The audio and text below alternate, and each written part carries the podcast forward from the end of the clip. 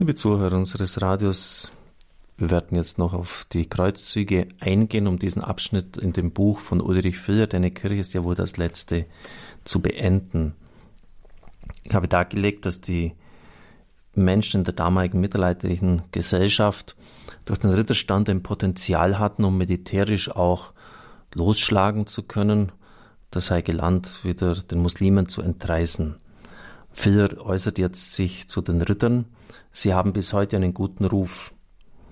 Die ritterliche Lebensform, die im Hochmittelalter entstand, begeistert uns bis heute als hohes Ideal, das eine innere, reife, zuchtvolle Ausgeglichenheit mit dem Schutz der Schwachen, Waisen und Witwen, dem Minnedienst und der Befähigung und Tüchtigung zum ehrenvollen Kampf verbindet. Zu den Aufgaben der Ritter aber gehört ja auch der Schutz der Kirche und der Kampf gegen die Heiden. Ohne die Idee des Rittertums sind die Kreuzzüge nicht zu verstehen. Sie sind im Gegenteil eine Verwirklichung und Verkörperung des Rittertums. In der Zeit der Kreuzzüge entstanden die Ritterorden, die teilweise bis heute noch existieren. Er nennt dann den Deutschen Orden oder den Malteserorden. Und so versteht man die Kreuzzüge nicht ohne ihre religiöse Dimension. Die Ritter, die das Kreuz nahmen, verließen ihr bisheriges Leben mit einer nur vagen Aussicht auf glückliche Heimkehr. Aber sie verstanden sich ganz und gar in der Nachfolge Christi. Indem sie Strapazen und Gefahren auf sich nahmen, um das heilige Land zu befreien, nahmen sie an den Leiden Christi teil.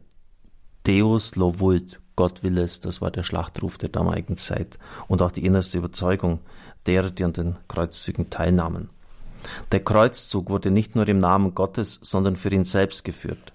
Es ging um die Sache Gottes, um seinen Ruhm, um seine Herrlichkeit, um die Hereditas Christi, also um seine Hinterlassenschaft auf Erden, um den Stall, in dem er geboren wurde, um das Kreuz, an dem er hing, um das Grab, das ihn nicht halten konnte.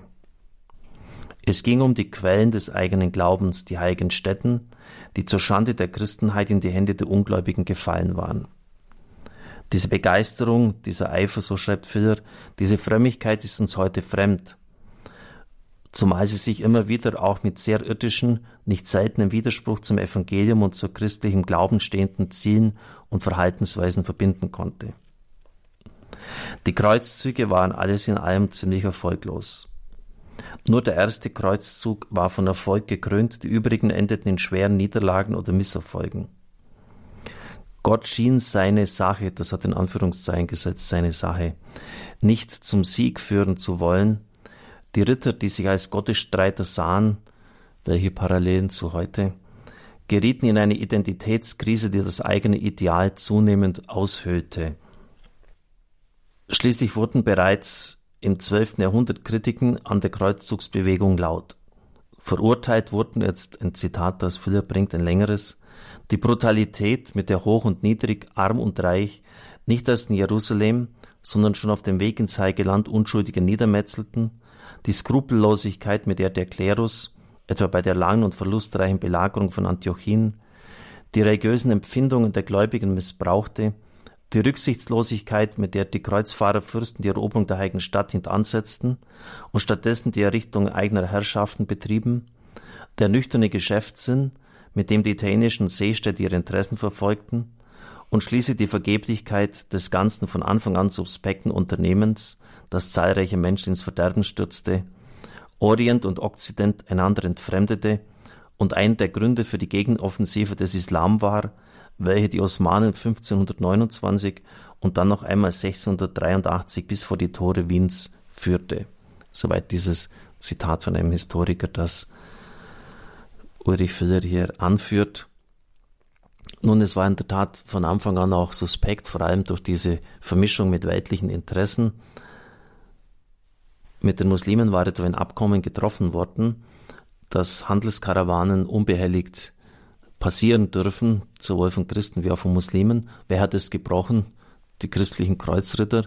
Eine Karawane wurde ausgeraubt und daraufhin ist Saladin mit einer beträchtlichen Streitmacht gegen das Heilige Land ausgerückt. Die Ritter waren gut vorbereitet, aber sie konnten dieser Übermacht nicht standhalten und so kam es zur Entscheidungsschlacht bei den Hörnern von Hattim oder Hittim. Wenn sie im Heiligen Land sind, in Galiläa, können sie diese sehen. Die Muslime haben das Gras in Brand gestreckt und gesteckt und dadurch die Ritter in eine ganz große Bedrängnis gebracht. Und wenn man schon den Anspruch erhebt, dass Gott mit einem ist, wie kann er dann mit jemand sein, der Verträge, die er selber unterzeichnet hat, wieder bricht? Also wo nicht einmal die einfachsten Anstandsregeln eingehalten werden, die Geschäftskonventionen. Ein anderes ganz trauriges Kapitel war, dass bei einem Kreuzzug die Aussicht, das Heilige Land einnehmen zu können, sehr gering war. Daraufhin hat man Konstantinopel überfallen. Also Christen machten sich über Christen her. Man wollte ja Beute haben. Das wirkt bis heute noch nach, also über acht Jahrhunderte später, in den Gesprächen mit der Orthodoxie.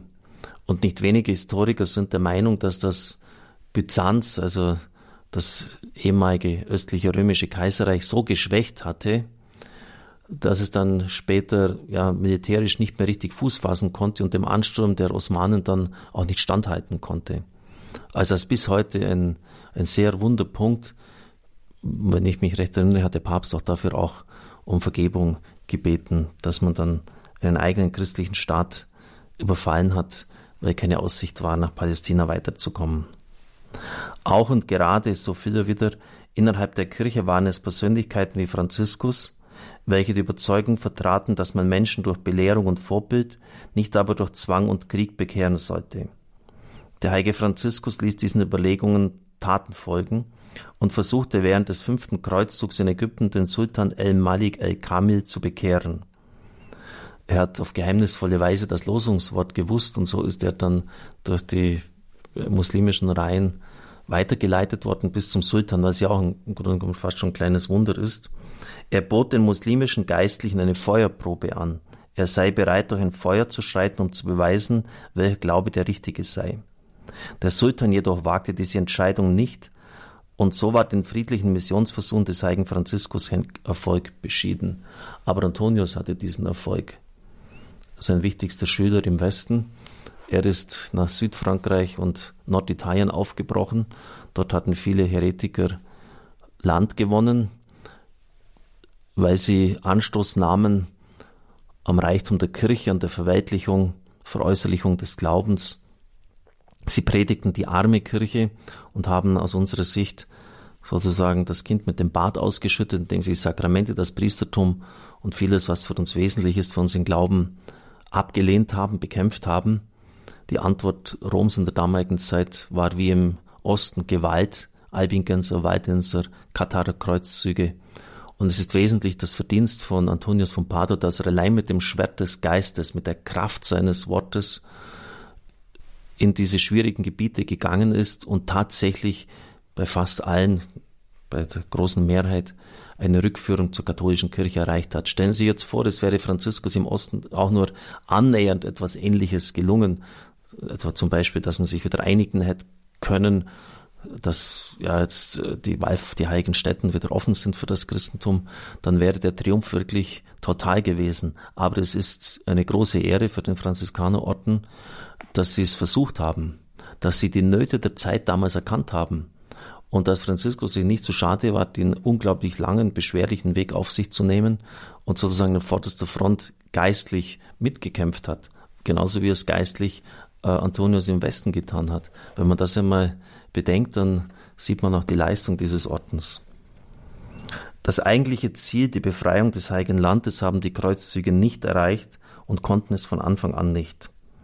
Wie bei so vielen historischen Ereignissen liegen Gut und Böse, Niedergang und Neuaufbruch, schlimme Taten, positive Folgen eng beieinander und dann erwähnt er auch letztere, durch die Kreuzzüge nahmen Gewerbe und Handel einen Aufschwung, Kunst und Wissenschaft bekamen neue Anregungen, das gesamte Geistesleben erhielt einen Auftrieb, die Kenntnis fremder Kulturen und Religionen vergrößerte sich. Bei aller berechtigten Kritik an den Kreuzzügen darf man ihre Bedeutung für die gesamte kulturelle Entwicklung des Abendlandes nicht übersehen. Ich werde dann beim nächsten Mal weitermachen. Das Thema wird dann sein die Hexenverfolgungen. Auch ein ganz wichtiges, aber sehr heißes Eisen. Es segne und behüte sie der allmächtige und gütige Gott, der Vater und der Sohn und der Heilige Geist. Amen. Ich wünsche Ihnen einen gesegneten Tag.